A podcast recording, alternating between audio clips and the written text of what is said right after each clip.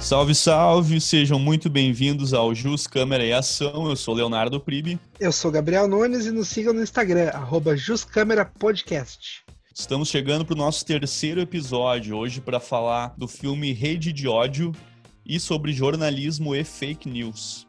O Rede de Ódio é um filme que estreou na Netflix aí no mês passado, está fazendo um considerável sucesso, e ele traz principalmente a questão da fake news ali, da manipulação. Então vou dar um resuminho aqui. Thomas Gins é um estudante de direito polonês que foi expulso da universidade e é um pouco obcecado por uma família ali que, que banca ele, a família Krasuski. Krasuki. E o filme conta a história dele ali trabalhando numa agência de, de, de notícias, vamos dizer assim. Desculpa, uma agência de relações públicas que é contratada ali para interferir no jogo político da, da cidade, da, das eleições municipais. Então a gente acompanha a história do Thomas, que é um cara extremamente manipulador, e com grande facilidade nas redes sociais, que acaba criando é, situações de conflito, situações. Ele usa ali do, do extremismo. Cara, é um filme. Uh, é um filme muito bacana. Na, na, minha opinião, ele é o melhor filme desse ano, porque ele traz diversos assuntos que a gente tem vivido aí no dia a dia. A questão da fake news, nacionalismo, a xenofobia, o fascismo, a guerra entre direita e esquerda, as, as bandeira, bandeiras LGBT ali, a luta da, da população LGBT, Cara, é muito bacana. O filme trata desses assuntos de uma forma muito real, muito objetiva. Mas no episódio de hoje a gente vai pegar especificamente o viés da fake news, que é a ferramenta de trabalho do Thomas dentro do filme. Né? Ele produz uh, notícias, comentários, fotos e fomenta ali o pessoal da, da extrema-direita contra um candidato que é um liberal e tal, uh, homossexual não assumido ao mesmo tempo em que outra pessoa na empresa dele fomenta a campanha desse candidato aí. É, é uma relação bem bacana de, de assistir. E hoje a gente vai conversar especialmente sobre esse aspecto. Como essas notícias falsas influenciam no nosso dia a dia, uh, de onde é que elas vêm, como é que elas ganham força. E para isso a gente convidou um cara muito bacana. Hoje a gente está recebendo aqui o Carlos Redel. Carlos Redel é jornalista formado pela Uniriter, além de radialista e crítico de cinema. Possui especialização em jornalismo pela Universidade de Buenos Aires, na Argentina, e atualmente é editor do portal coletiva.net, além de fundador do Bode na Sala e também editor-chefe do site Sala Crítica. Então, lembramos a todos que esse episódio conterá spoilers. Se você ainda não viu Rede de Ódio, assista e depois escuta a gente aqui. Então, bora dar as boas-vindas para o nosso convidado de hoje, Gabriel. Bom, primeiramente agradecer ao Carlos, obrigado por ter aceitado o nosso convite. Uh, espero que tenhamos uma boa conversa e bem produtiva. E já começo trazendo um pouco para o campo do cinema, que é o meu, meu lugar de, de, fala aqui nesse podcast. E, Carlos, a gente tem visto nos últimos tempos uh, uma descentralização, um afastamento do, da produção cinematográfica de Hollywood. Eu até tinha relacionado isso à questão da pandemia, porque as distribuidoras não conseguem mais mandar o filme para nossa casa e a gente fica um, um, tanto quanto refém dos serviços de streaming. Mas o Léo me lembrou que isso já era um movimento de algum tempo antes. A gente tem bons filmes franceses, mexicanos, a própria o próprio cinema espanhol, as séries espanholas também têm vindo com tudo. E Parasita, né? Parasita, que, que levou o Oscar de, de melhor filme ano passado, ou esse ano, já não me lembro mais. Esse ano, é. E aí eu queria que tu conversasse com a gente um pouco assim, uh, se tu acha que isso tem a ver com a abordagem de temas atuais, assim, socialmente relevantes que a gente tem visto. O próprio rede de ódio que a gente está discutindo no episódio de hoje uh, tem bastante disso, né? Ele fala da, da, da, da, fake news, ele fala do nacionalismo, da xenofobia, várias, várias coisas que nos cercam nos dias de hoje. Será que abordar esses temas facilita com que a gente se identifique aí com esses filmes?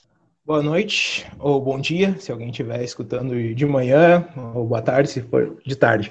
Uh, cara, fiquei muito feliz com o convite para estar tá aqui nesse, nesse podcast com vocês, uh, então só, só agradeço aí por, por estar aqui hoje.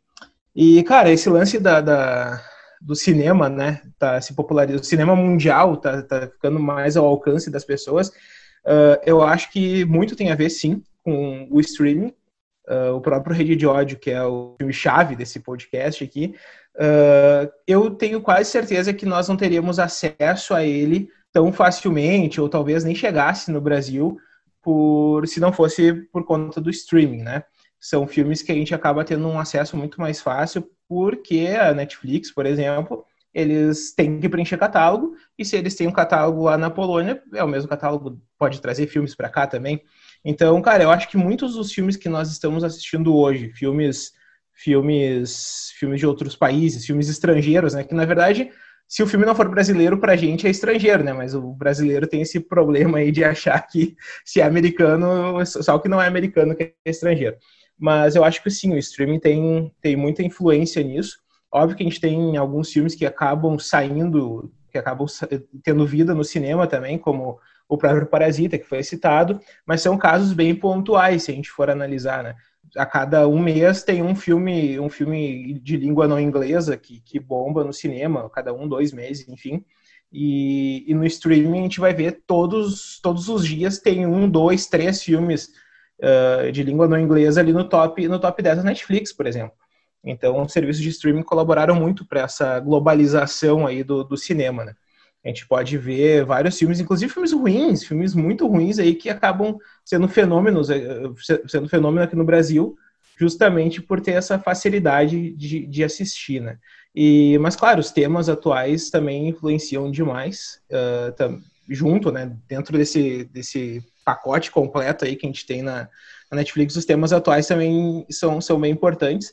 Tanto que o Rede de Ódio se destacou bastante por conta disso. Mas eu acho que talvez, se não fosse a Netflix, ele não, não teria tido tamanho sucesso aí, não teria bombado aqui no Brasil. Talvez a gente nem soubesse da existência dele se não fosse pelo streaming, né? E o Rede de Ódio, ele é um filme que traz ah, uma abordagem diferenciada sobre esses temas, porque ele não te diz assim o que, que é o que, que tá certo e o que, que tá errado. Ele não diz, ah, embora a gente sa deva saber internamente, a xenofobia é uma coisa errada. Qualquer forma de preconceito, além de ser crime, é errado.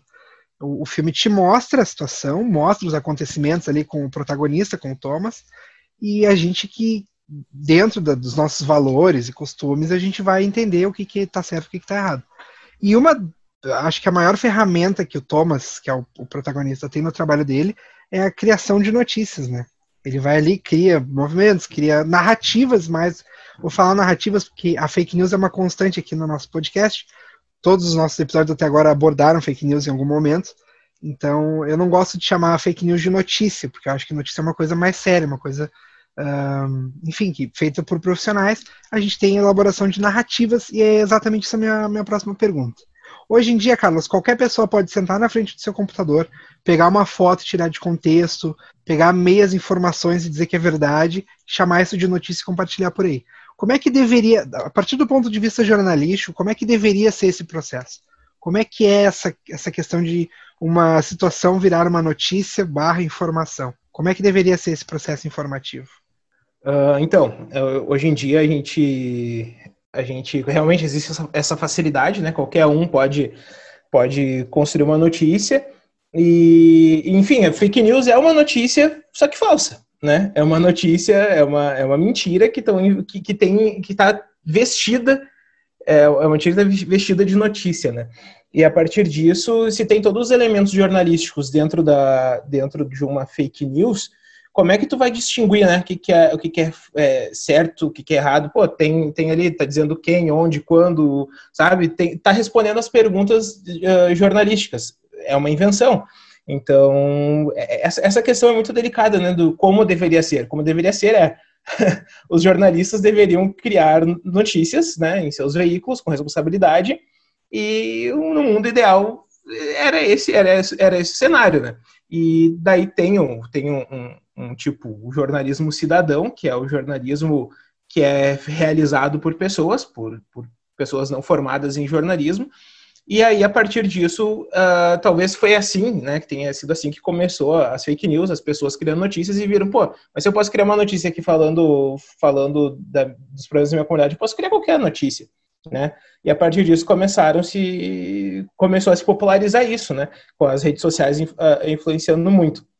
A questão é, cara, uh, as fake news elas têm um alcance muito grande, é, é, é muito poderosa uh, uma notícia falsa, porque a pessoa que está construindo aquilo ali, ela ela está colocando o, ela está manipulando o resto, o, quem ela quer atingir, né?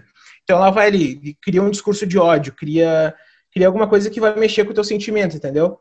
Então, esse, esse é um problema, essa questão, isso que traz a, a, a, força da fake news, né? As pessoas constroem uma narrativa, como tu, como tu falou, que vai mexer com o sentimento de, de outras pessoas que, que, que têm aquela mesma visão de mundo, né?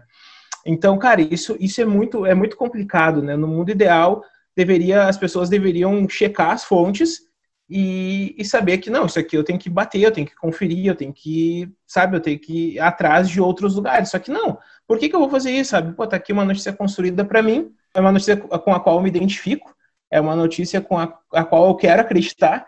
Então, sabe, eu vou compartilhar e vai, e vai viralizar, enfim. Então, cara, o, mundo ideal era que as notícias falsas fossem criminalizadas, né? Como, inclusive, tem movimentos aí, tem, tem estão criando CPIs, enfim, e vários, e, e vários movimentos para que isso seja criminalizado. Porém, há interesses de, de pessoas poderosas por trás que não querem que isso aconteça, né? Porque, as, como eu disse, já as fake news são muito poderosas e têm um alto poder de manipular as, as, as massas, enfim, e construir narrativas que as pessoas passam a acreditar. A sensação que eu tenho é que é, é, claro, é óbvio, né? Eu vou falar uma coisa que vai beirar o idiota. É muito mais fácil tu, tu criar um, uma notícia falsa, porque ela não precisa ser, por exemplo, um artigo do G1, vamos supor assim. Ela não precisa ter ali 385 coisas. O cara é que nem a gente falou, comentou no episódio passado. É, tu pega uma foto, sei lá, da Síria em 2011, ali, toda bombardeada, toda, toda arrasada, e bota assim: ah, esse aqui é o resultado do, do, do governo do Ciro Gomes no Ceará. E, tipo assim, como é, que, uhum. como é que o indivíduo vai rebater essa informação? Porque ele vai receber via WhatsApp, vai olhar, ah, esse Ciro Gomes. Se tu já não concorda com o Ciro Gomes, se tu já não gosta do é. Ciro Gomes, tu já vai repassar. Tu não vai abrir o Google Exatamente. e falar assim, Ceará, Ciro Gomes 2011, porque, sabe? É um caminho não, muito complicado. Não, é, é, exatamente isso. É essa vontade que a pessoa tem de acreditar, ela vai estar predisposta a acreditar e vai acabar disseminando aquilo ali. Então, o próprio Rede de Ódio, ele traz bastante isso, o personagem principal trabalha bastante com isso, e eu acredito que o Rede de Ódio, a gente pode ver o filme, pessoas com, com as suas crenças, cada um vai achar, vai achar uma coisa do filme, entendeu? Eu, por exemplo, que acho que aquele extremismo lá do, da direita, extrema direita lá do, retratado no filme, eu discordo, mas e quem concorda com aquilo ali, entendeu? Então o filme pode, pode, né, pode ser um filme diferente para duas pessoas diferentes, né? Mas eu acho que ele acaba, mesmo assim, ele acaba, ele acaba se posicionando, ele acaba tomando um lado e mostrando o que é errado e as consequências que aquilo traz. Né? Mas cada pessoa vai, vai assistir aquele filme ali de acordo com, seus, com as suas crenças, né, cara? Mas é, é, eu acho que neste momento o que a gente mais precisa é a criminalização das fake news, é multa, Uh, tem um movimento aí no Twitter que, que é uma página, que, que é um perfil que está denunciando uh, sites que, que disseminam, disseminam, fake news e tem patrocínio. Acho que a partir disso. É, e, essa prática não pode ser profissionalizada, essa prática não pode ser monetizada, né? Então, acho que esse movimento, eu esqueci o nome agora do, do movimento esse no Twitter, mas eles vão lá e alertam as marcas, olha, vocês estão Sleeping, Sleeping Giants. Sleeping Giants, exatamente. Eles vão lá e, e, e marcam, olha, vocês estão, marcam a, a, marca essa, né, a empresa, e diz, ó, oh, vocês estão com mídia programática num site que dissemina fake news, e aí, qual é que é?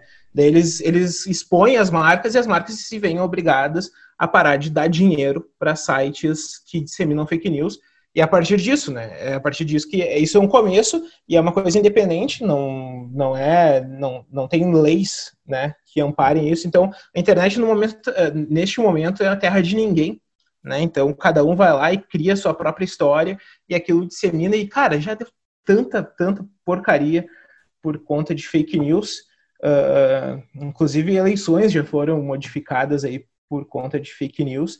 E como tu falou da, da foto, da, só, uh, desculpa ter me alongado, mas só porque tu falou da foto, a gente, eu já vi, eu já vi muitas pessoas compartilhando fotos, ou, ou, fora, fora de contexto, né, para justificar alguma coisa ou para colaborar ali com, com a notícia que eles estavam que eles estavam disseminando. Até um professor de faculdade, na época que eu estava estudando ainda, ele foi lá e, e era uma, uma história sobre a Dilma, que a Dilma tinha chorado por conta do, de um brasileiro que foi sentenciado à pena de morte. Eu não vou lembrar onde agora, qual país, mas deu toda, repercutiu muito no, no Brasil. E aí aquela foto era da Dilma relembrando a época que ela foi torturada na ditadura, e eles construíram uma notícia em que e botando aquela foto dizendo, ó, Dilma está chorando por conta do traficante lá que foi condenado à pena de morte e tipo, olha só o que eu, a, a esquerda é maluca e defende bandido, sabe? Então, e um professor meu caiu nessa narrativa construída uh, em uma fake news e lamentável, né? É esse caso de um brasileiro que foi condenado na Indonésia, né? Indonésia. Uh, por tráfico, isso. Essa questão da criminalização é muito interessante, né? Porque uh, para ser crime no Brasil precisa estar tá tipificado, ou seja, precisa existir um artigo no Código Penal que defina, olha, uh, criar ou divulgar fake news é crime, X anos de prisão. Mas uh, eu tenho visto, né, até como advogado, que muitos promotores de justiça têm usado outros artigos do Código Penal para aplicar né, penas e tipificar uh, a questão das fake news. Então se faz uma construção, uma analogia para tentar usar ali e, e, usar desse, desse conceito, desse, desse, desse processo para penalizar. Inclusive no Código Eleitoral, né, tem um artigo que, que penaliza ali a questão da fake news. Mas eu tenho uma pergunta, Carlos, porque eu sempre, eu sempre recordo essa questão de fake news de uma declaração dada certa vez pelo Martin Barron, né, que é o diretor executivo do The Washington Post, ele foi retratado, inclusive, no, no Spotlight, né? O filme que ganhou o Oscar, acho que em 2016, 2017, não lembro. Uh, e ele disse mais ou menos o seguinte: ele falou assim, ah, o problema real, o problema real é se a gente começar uh, a ir atrás dos fatos, se a gente tiver muito trabalho para obter os fatos e as pessoas simplesmente não, não acreditarem neles, né? Rejeitarem esses fatos porque elas não concordam com as conclusões. Ou seja, é a questão da pós-verdade, né? Então eu te questiono assim, se o jornalista faz o trabalho dele e as pessoas rejeitam esse trabalho porque ele não se encaixa no, no, no ponto de vista dessa pessoa, né, esse ponto de vista pré-existente, como é que fica o jornalista nessa história? Como é que fica o jornalista nesse mundo de pós-verdade, assim? É, como é que fica o jornalista num mundo em que ele deveria, em tese, ser, ser imparcial, mas que não existe mais uh, imparcialidade? E talvez por isso mesmo a gente tenha visto muito um crescimento considerável nesses últimos anos das mídias jornalísticas com posicionamento ideológico já assumido, né? Tanto de esquerda quanto de direita, assim. Não sei se conseguiria me responder sobre isso. Pois é, essa, essa é a pergunta de um milhão de dólares, né? Se eu, só, se eu conseguisse responder essa pergunta com, sabe, com certeza do como é que é, eu ia realmente eu ia ser chefe de um grande veículo jornalístico hoje em dia. Mas, cara, a questão é, é, essa é uma pergunta que já me tirou, me tirou o sono algumas vezes, já assim, de, sabe, qual é, qual é o caminho para o jornalismo, né? O que, que, que vai acontecer? Porque uh, hoje em dia, veículos que são imparciais, uh, o público já não está mais aceitando como sendo imparcial. Tu, por mais que tu, tenha, tu tente dar a notícia, as pessoas, como tu falou, estão rejeitando elas porque não está não tá de acordo com que elas acreditam. E se não está de acordo com o que eu acredito, é mentira. E dentro, da, dentro do conceito de pós-verdade, né? Então, cara, isso, isso, isso é uma. Essa, essa questão, uh, com certeza, quando, quando alguém conseguir achar o, o, o caminho para seguir, uh, o jornalismo vai mudar. Mas enquanto isso não acontece, cara, vai ser complicadíssima a coisa, porque as pessoas vão se alimentar do que elas acreditam, eh, tanto da, de sites, portais de esquerda, tanto portais de direita, e cada vez mais a gente vai vivendo num, num mundo polarizado, né?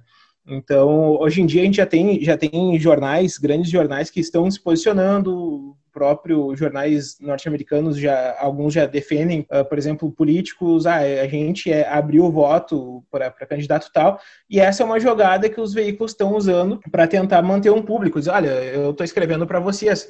Eu não acho isso legal, tá ligado, cara? Eu acho que a gente deveria deveria ter um, um jornalismo realmente imparcial e que conseguisse passar as informações corretas, porque a partir do momento que o jornalismo vai começar a, a escolher, né, o que, que vai noticiar, a gente vai acabar não tendo uma visão ampla do mundo, a gente vai acabar tendo uma visão só do que a gente quer consumir, e isso é, é problemático, sabe, cara?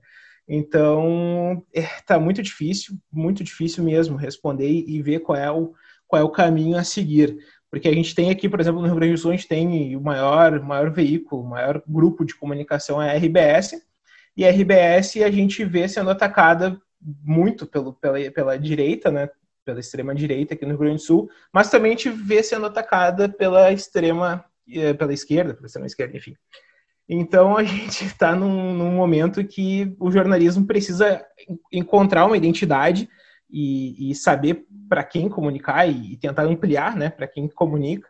Mas tá, tá bem complicado, cara, bem complicado mesmo. E eu tenho certeza que os, os chefes de, dos veículos aí de comunicação estão batendo cabeça para tentar solucionar esse problema, porque à medida, à medida que, que vai segmentando o público, vai diminuindo a audiência e o jornalismo vai ficando cada vez mais sucateado, cara. Então a gente tá, a gente vê matérias jornalísticas hoje em dia extremamente rasas, feita por veículos, feitas por veículos de comunicação, grandes veículos de comunicação já não conseguem mais uh, manter os seus, seus profissionais, enfim, por conta da crise, né? Porque as pessoas, sabe, porque eu não vou ler a, a Zero Hora, eu vou ler o site ali da que fala bem do Bolsonaro, ou vou ler o site que fala mal do Bolsonaro.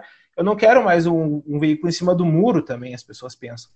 Ah, então tá muito difícil, cara, muito difícil mesmo, assim. Mas eu prometo que o dia que eu descobrir essa resposta, a gente faz outro podcast. Eu digo, olha, descobri qual é a resposta para o jornalista. ah, beleza. Cara, vou aproveitar que tu comentou uh, sobre o grupo RBS, porque tu trabalha, né, uh, dentro da imprensa gaúcha.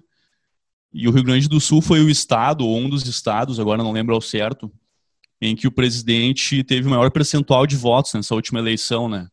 E a gente sabe que a estratégia eleitoral dele foi massivamente é, alicerçada assim, na propagação de fake news. Então, quero te perguntar, como é o cenário jornalístico gaúcho? Assim, tem muita fake news por aqui? Tu tem visto muita fake news por, esses lados? Então, cara, na época da eleição, da eleição presidencial, rolou muita, rolou muita fake news, muita fake news mesmo. Uh, e o povo gaúcho uh, se mostrou muito aberto, muito receptivo às fake news.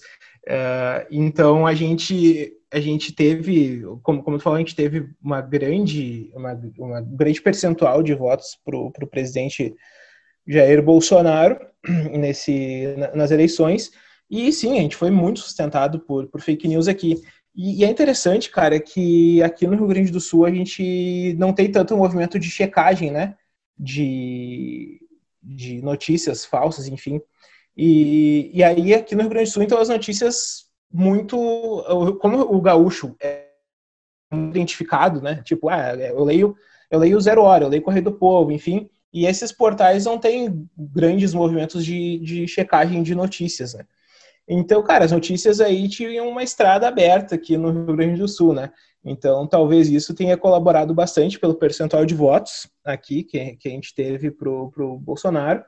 Uh, claro, teve, tiveram fake news também do, atacando o Bolsonaro, mas né, é, é, eu, eu fiz inclusive pesquisa mostrando qual era, uh, na época que eu estava tava, tava no mestrado, eu fiz uma pesquisa inclusive para ver qual era o percentual de notícias uh, pró-Bolsonaro e pró-Haddad na época, e foi, acho que 87%. Eu, eu, tô, eu, foi um número alto, tá? Não, não é certeza, não, não tô dando um número como certo. É só... Foi tipo 80, 84, 87% pró-Bolsonaro, entendeu? É só ver quem ganhou a eleição, né? É, só ver quem ganhou a eleição. Mas sim, cara, a gente teve um caminho bem aberto aí no Rio Grande do Sul para as fake news. Inclusive, a gente via as pessoas, e, e foi um fenômeno interessante na, nas eleições, porque a gente via que saía da internet e as pessoas começavam a conversar né, sobre isso. Eu lembro que na época da eleição, cara, eu eu, eu tava voltando para casa, tinha ido votar, eu tava chegando no, no portão do, do, meu prédio e tinha duas senhoras conversando. Ah, tu viu só o vídeo lá das urnas, das urnas manipuladas pelo Haddad, não sei o que e tal. Então, cara, aqui no Rio Grande do Sul foi, foi terra de ninguém, assim, na, nas eleições, né? E outro movimento que é muito interessante, outro movimento, não, outra, outra algo para se constatar aí é que mesmo mesmo os, as, as, fake news tendo tendo uma checagem, né, uh, recebendo o selo de notícia falsa, elas uh, as respostas ali, né, as checagens não têm não têm o mesmo o mesmo alcance. Então, no momento que uma fake news vai lá e alcança um milhão de pessoas, a checagem vai lá e, e alcança um número muito menor. Eu tinha as porcentagens também, mas eu não tenho mais. Mas, tipo, é, não, não consegue atingir metade do público que, que, a, que a fake news que a, que a fake news atingiu. E isso se dá muito, cara, pelo, pelo próprio WhatsApp. Eu acho que o WhatsApp foi a grande ferramenta de disseminação aí de, de fake news nos últimos anos, que, que acabou colaborando para as eleições do Trump, do, do, Bolsonaro, enfim. E, cara, isso, isso é, essa questão do, do WhatsApp é algo que, que as empresas de tecnologia, o próprio Facebook, não está sabendo o que fazer. Né? Como, como combater uh, as fake news no WhatsApp? Se eu posso criar um perfil e, e sair mandando para infinitos contatos, eles até estão limitando agora o, a disseminação de, de mensagens em massa, enfim. Mas, cara, WhatsApp é terra de ninguém, né? A gente acaba não, não sabendo o, como lidar. No, no Facebook, uh, o Zuckerberg está tomando algumas medidas para tentar combater as, as fake news, uh, botando, botando até, etiquetando ali o, o que, que é notícia falsa o que não é. No Instagram também, até um, um, próprio post do Trump recebeu o aviso de fake news, que foi meio histórico isso. O Bolsonaro também, se não me engano, no Twitter já recebeu o selo de, de notícia falsa também, uh, que o próprio presidente está tá disseminando. Mas, cara, o que acontece ali é, é, é, de um alcance muito menor do que acaba acontecendo no WhatsApp. Entendeu? As pessoas que acessam o WhatsApp acabam não acessando outras, outras redes sociais, enfim, acabam não, não procurando notícias em portais, não, acabam não checando e fica por isso mesmo. E aí, Mas eu acho também, Carlos, desculpa te, te hum, interromper. Eu acho também que isso se deve a, ao fato de muita gente não querer checar. Então é aquela velha história que a gente estava comentando antes. O cara tem o cara que propaga fake news uh, culposamente, né? Tem o cara que propaga uh, sem intenção e tem muita gente que propaga intencionalmente. Então o cara não está interessado em checar se é verdade, se não é. Uh, e aí eu lembro muito da, de uma frase que foi dita pelo personagem do, do Rede de Ódio, que me marcou bastante, que ele fala assim, ah, eu, eu gosto do meu trabalho porque eu influencio no mundo, sabe? Seja para pior ou para melhor, eu estou influenciando. Então essa galera ali que propaga fake news, é o que eles estão eles estão ajudando a fortalecer o Bolsonaro. E aí eles não querem saber se é, se é né? Não querem saber a checagem da notícia. Então a, a, checagem não chega talvez tão longe quanto a notícia, porque a notícia quer ser lida, entendeu? A é. notícia, é. perdão, a fake news. A fake news quer ser lida por essa galera que sabe que, que não é real, mas que está ali fortalecendo alguém, está fortalecendo o presidente, está fortalecendo um, uma ideologia. Acho que tem é muito, muito mais, disso também, é né? É muito mais emoção do que razão nesse momento.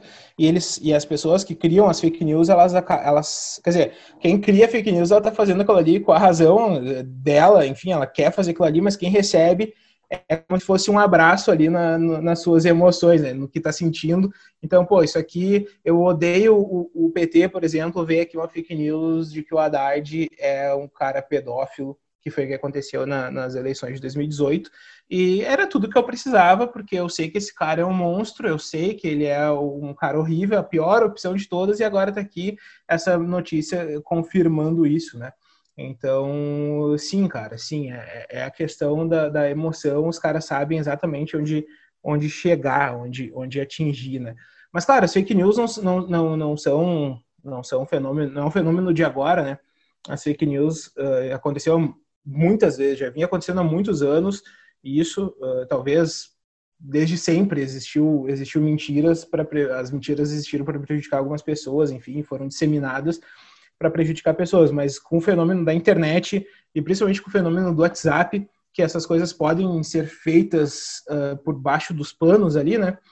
Então, cara, eu acho que eu acho que a checagem, assim sendo a checagem, vai ter que ser uma transformação muito grande, o povo brasileiro vai, vai ter que vai ter que passar por uma transformação muito grande. Talvez isso vai ter que vir desde, desde a formação escolar, desde o ensino fundamental, ensinando para as crianças, olha só, a gente tem que desconfiar de notícias, a gente tem que importar portais confiáveis, a gente tem que, sabe, não acreditar em tudo que vem no WhatsApp, porque é muito confortável dentro desse conceito aí de, de pós-verdade, acreditar no que eu quero, é muito confortável tu, tu receber notícias e, a, e se abraçar nelas, enfim, notícias, fake news, enfim, e se abraçar nelas e achar que aquilo ali é o correto. E, e, então, cara, vai ser um movimento muito grande, uma coisa muito maluca que vai ter que acontecer, se acontecer. Mas eu estou prevendo, inclusive, cara, que nas próximas eleições, tudo que aconteceu nas eleições de 2018 vão se repetir. Vai se repetir porque não tem motivo para não acontecer. A gente não tem controle ainda das coisas.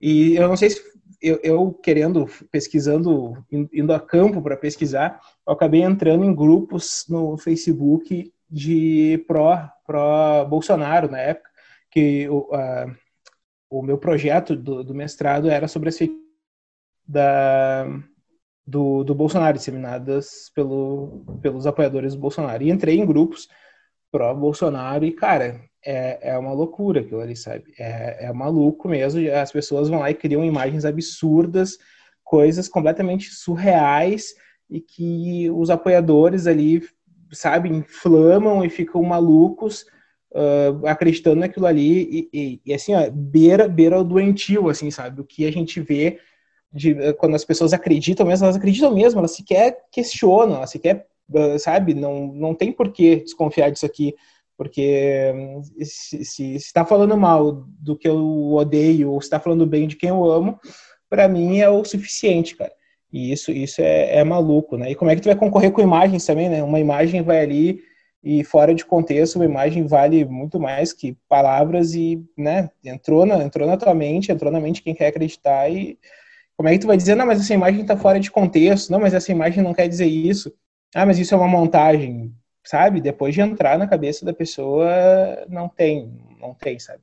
Não tem nada que, que desminta isso. Sobre essa questão da, da instrução desde cedo, né, sobre fake news, eu concordo, acho que vai ter que ser feito um trabalho desde o primário, assim, e também tem a questão da sofisticação, né? Porque nem sempre a fake news é tosca, né? Claro que a maioria hoje em dia tu tem elementos para verificar e tal, uh, mas cara tem manipulação de vídeo que tu jura que a pessoa que está ali falando aquilo ali, né? Isso foi usada bastante na, nas eleições americanas e tal, deu maior maior rolo lá. Mas as, as fake news estão se sofisticando, né? Esse trabalho intencional de prejudicar alguém ou de favorecer alguém está sendo cada dia mais sofisticado e vai dificultar bastante esse trabalho. Pois é, cara, com as deepfakes aí agora vai ser uma coisa maluca, né? Daqui uns dias a gente vai ter, a gente vai ter políticos, políticos, enfim, qualquer um para prejudicar outra pessoa vai vai estar tá usando aquilo ali livremente. A gente já vê montagens muito boas na, na internet, uh, com piadas, enfim, mas, cara, isso aí, e, e sendo feitas de uma maneira amadora, né? quando, quando entrar um dinheiro grande nisso aí, com interesses realmente grandes por trás, cara, qual é o limite disso, né? O que, que vai, sabe, aonde vai parar isso, né? Tu vai poder, por exemplo, ah, sabe, meu concorrente político, eu quero prejudicar muito ele, eu vou botar, vou botar o rosto dele em alguém que está fazendo uma atrocidade ou alguém que está falando alguma coisa absurda e depois que isso aí cai no WhatsApp da vida e num grupo de WhatsApp dissemina e, sabe, 50 milhões de pessoas tiveram acesso, como é que tu reverte isso? Né? Tu pode botar no Jornal Nacional, cara, que é, que é, que é fake news, sabe, que é o maior jornal do país. Não vai adiantar, não vai ser o mesmo efeito, entendeu? É, é um estado que não tem que não tem como remendar, né? Então, cara, é preocupante o que tá vindo aí. Já foi uma catástrofe nos, nos últimos anos e, e se não tiver uma um controle realmente criminal que acabe, sabe, botando essas pessoas, prendendo essas pessoas, enfim, sendo crime mesmo, não há limites, cara. Não há limites para o que vai acontecer. Nessa questão do deepfake, né? Tu falou ali dos políticos.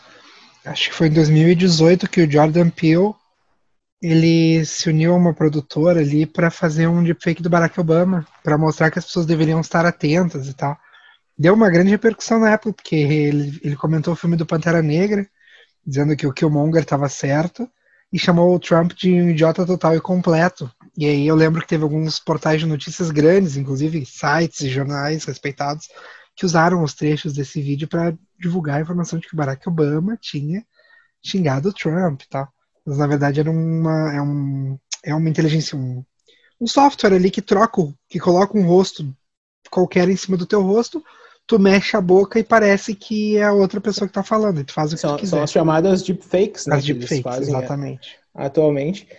E, cara, é assustador. Essa do Barack Obama é assustadora, assim, que, como é que eles conseguiram fazer isso.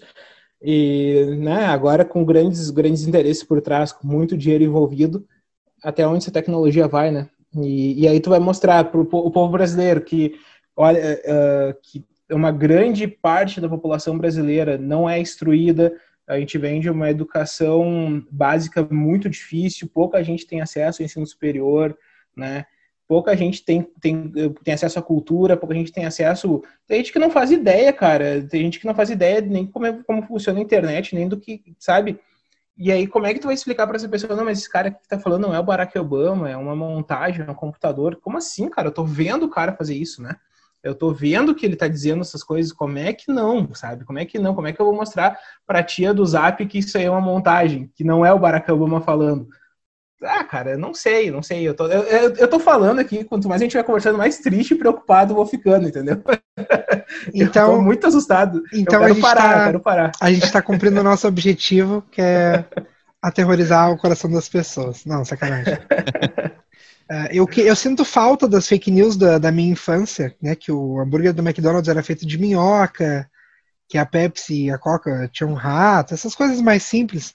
E eu, eu, eu tento, eu juro que às vezes eu tento entender como é que as gerações mais velhas foram do não acredite para tudo que lê na internet ao compartilhar e divulgar qualquer coisa que aparece na internet como se fosse verdade.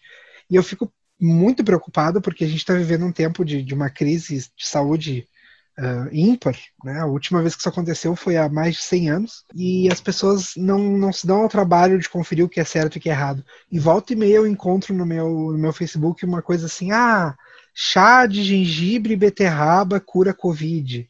Lavar a garganta com vinagre cura. Sabe, são, são coisas enfim, coisas toscas que as pessoas não, não querem pesquisar. É, Chega a ser. Cloroquina cura Covid. a cloroquina cura Covid. Mas a cloroquina é mais profunda, né, Léo? Tu sabe? E se vocês forem atrás do caminho da cloroquina, vocês vão entender por que ela é tão divulgada pela, pela, extrema, pela direita e principalmente pelo Bolsonaro. Aí. Tem uma questão sim, de interesse sim. financeiro. Vou falar mesmo, não, não tem que proteger ninguém aqui. Uh, o Bolsonaro, a família este Bolsonaro. É um podcast que não receberá, não receberá patrocínio do governo federal. Exatamente. Cara, o Mário Frias não vai me ligar para falar comigo. O, Falo ele, com a, tranquilidade. Fala com tranquilidade. Uh, além da, da questão do Trump, ele ser o herói do, do Bolsonaro, o Bolsonaro dormia agarrado numa toalha com o desenho do Trump, que todo mundo sabe. O, a, a, a, produção de cloroquina internacional é de uma família financeiramente próxima ao Trump, e aqui no Brasil é, tem uma questão financeira ali que o ami, um amigo da família Bolsonaro é responsável aí pela, sei lá, se é pela forma do remédio, pesquisem, pesquisem que vocês vão encontrar que não é uma questão tão ideológica quanto a gente pensa. Mas é, é estranho, né, cara? Geralmente os amigos da família Bolsonaro são pessoas, são gente boa, né? É. Não sei se dá para desconfiar disso, hein?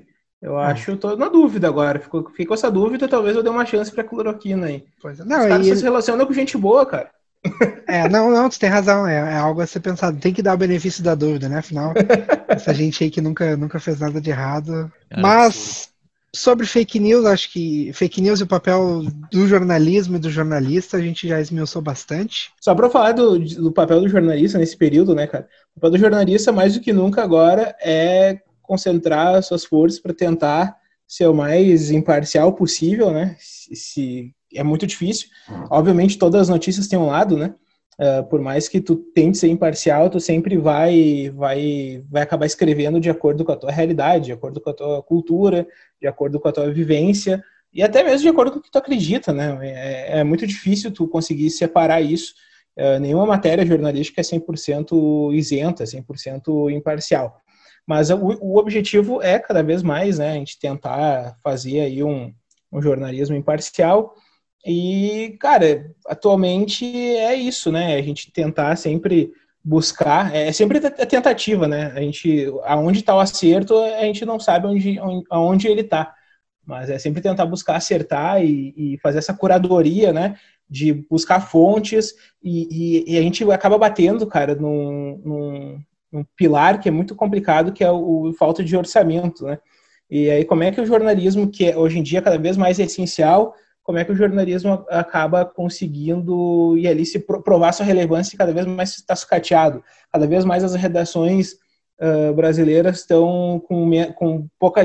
Sempre, cada vez só tem demissão. É, gente demitida, demitida, daí um jornalista acaba tendo que fazer o trabalho de quatro, cinco pessoas. Então, sabe, pessoas, os jornalistas nem saem mais a campo, é, geralmente eles trabalham só da redação, pesando na internet ou telefonando.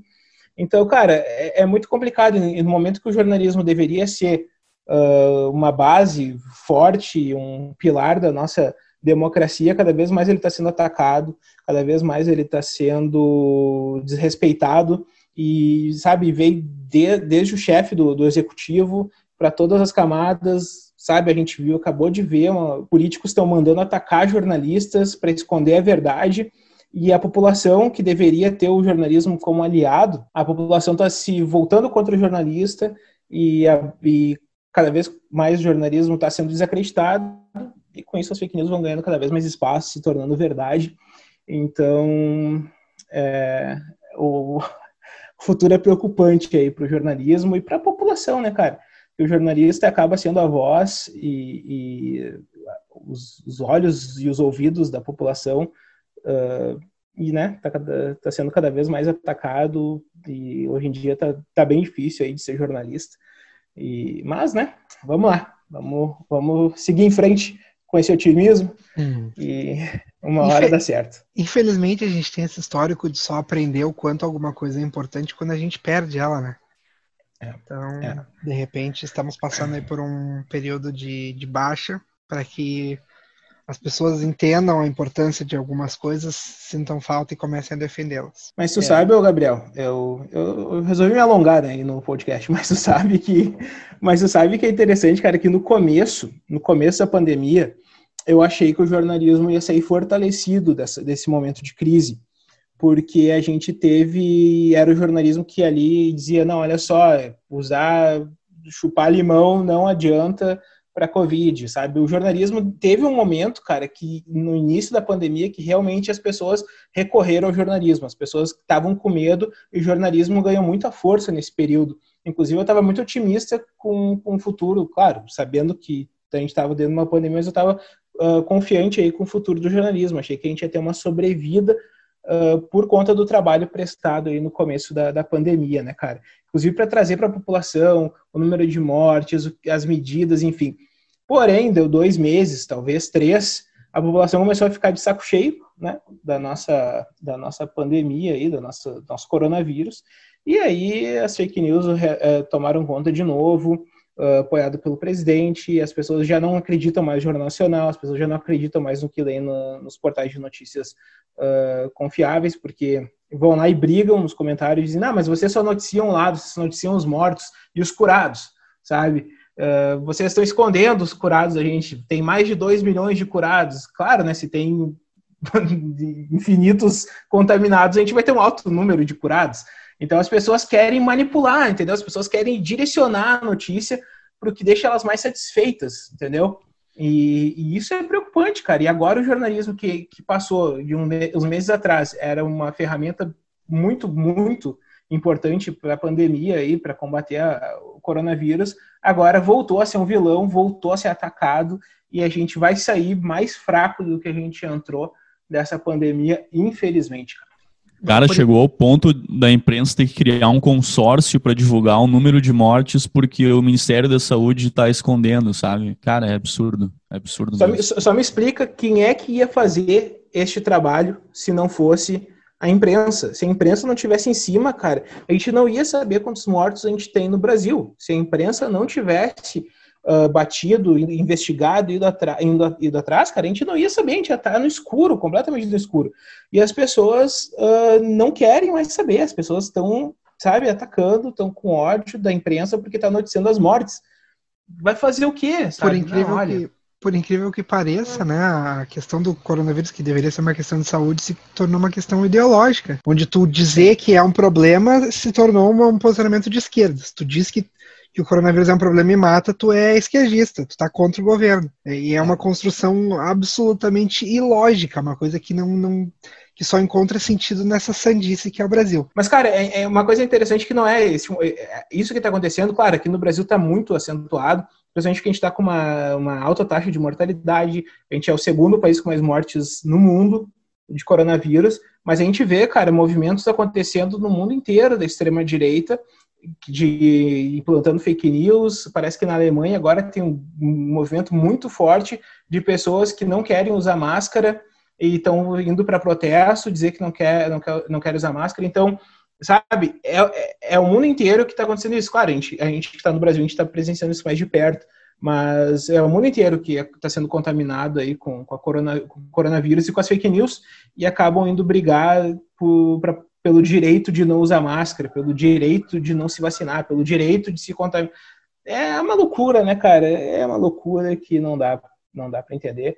E realmente, como diz, disse Humberto Eco, a internet deu voz aí para uma legião de imbecis. É, é, difícil a gente esperar empatia e colaboração quando a pessoa que deveria ser o nosso maior representante, que é a figura do presidente, desde o começo foi contrária a tudo, foi teve um posicionamento negacionista, buscou, enfim, remédios bizarros tem essa campanha, essa luta, essa guerra contra a informação, contra pessoas que estudaram para isso. Então, cara, no momento que tu acha que tu sabe mais do que alguém que fez faculdade de medicina sobre uma doença, acabou. Tu, tu assinou teu atestado de arrogante e de ignorante. Não tem como.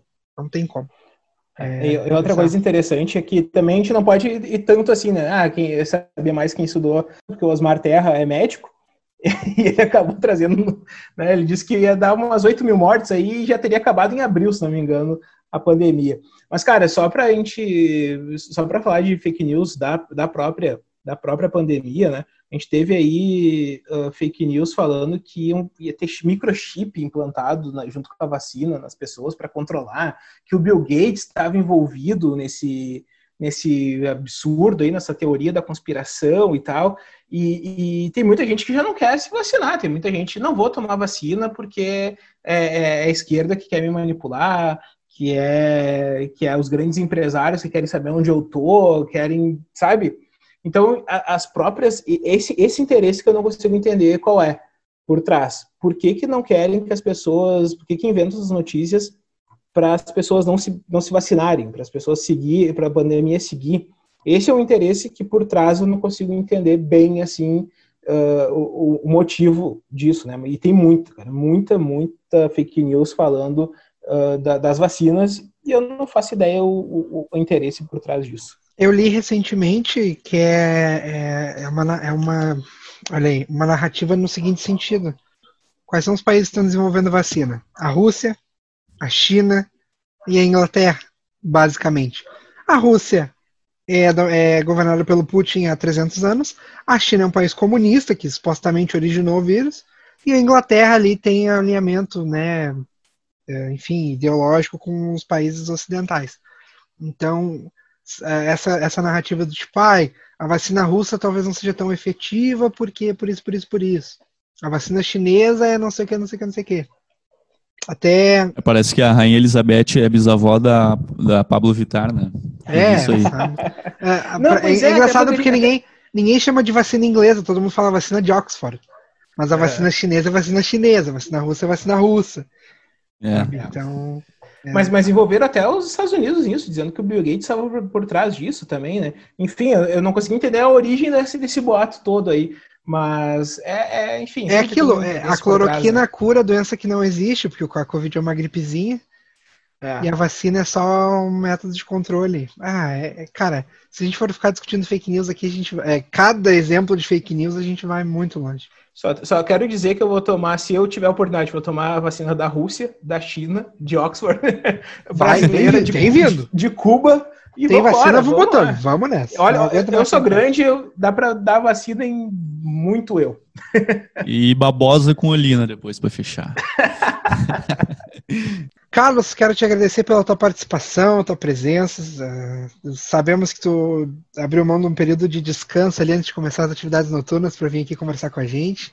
Então, quiser falar aí dos teus projetos pessoais, as coisas que tu faz parte, dar uns conselhos para a galera, dizer como o pessoal pode te dar dinheiro aí, te ajudar. E, e uma mensagem, um pensamento, o espaço é todo teu. Show de bola. Primeiro, quero agradecer bastante aí por, pelo convite. É sempre, sempre um prazer e uma tristeza falar sobre fake news, mas espero que eu tenha conseguido pelo menos um pouquinho falar sobre o que vocês queriam. Mas, cara, sala crítica, como eu já falei. Uh, ah, peraí. Eu ia dizer como eu já falei no início, não, mas eu não falei, estava em off. Uh, enfim. Uh, então, eu faço parte do Sala Crítica. Uh, acessem lá salacritica.com.br. Sou editor também do coletiva.net portal de comunicação do Rio Grande do Sul. E quem quiser me encontrar aí nas redes sociais é Carlos Redel. E, enfim, eu estou inserido. Tu perguntou de onde eu faço parte, faço parte do Brasil, infelizmente. Mas a gente segue aí na, na luta para sobreviver. Carlos, show de bola, cara, muito obrigado. Uh, você que nos escutou até aqui também, nosso agradecimento e até o próximo episódio. Valeu. Tchau.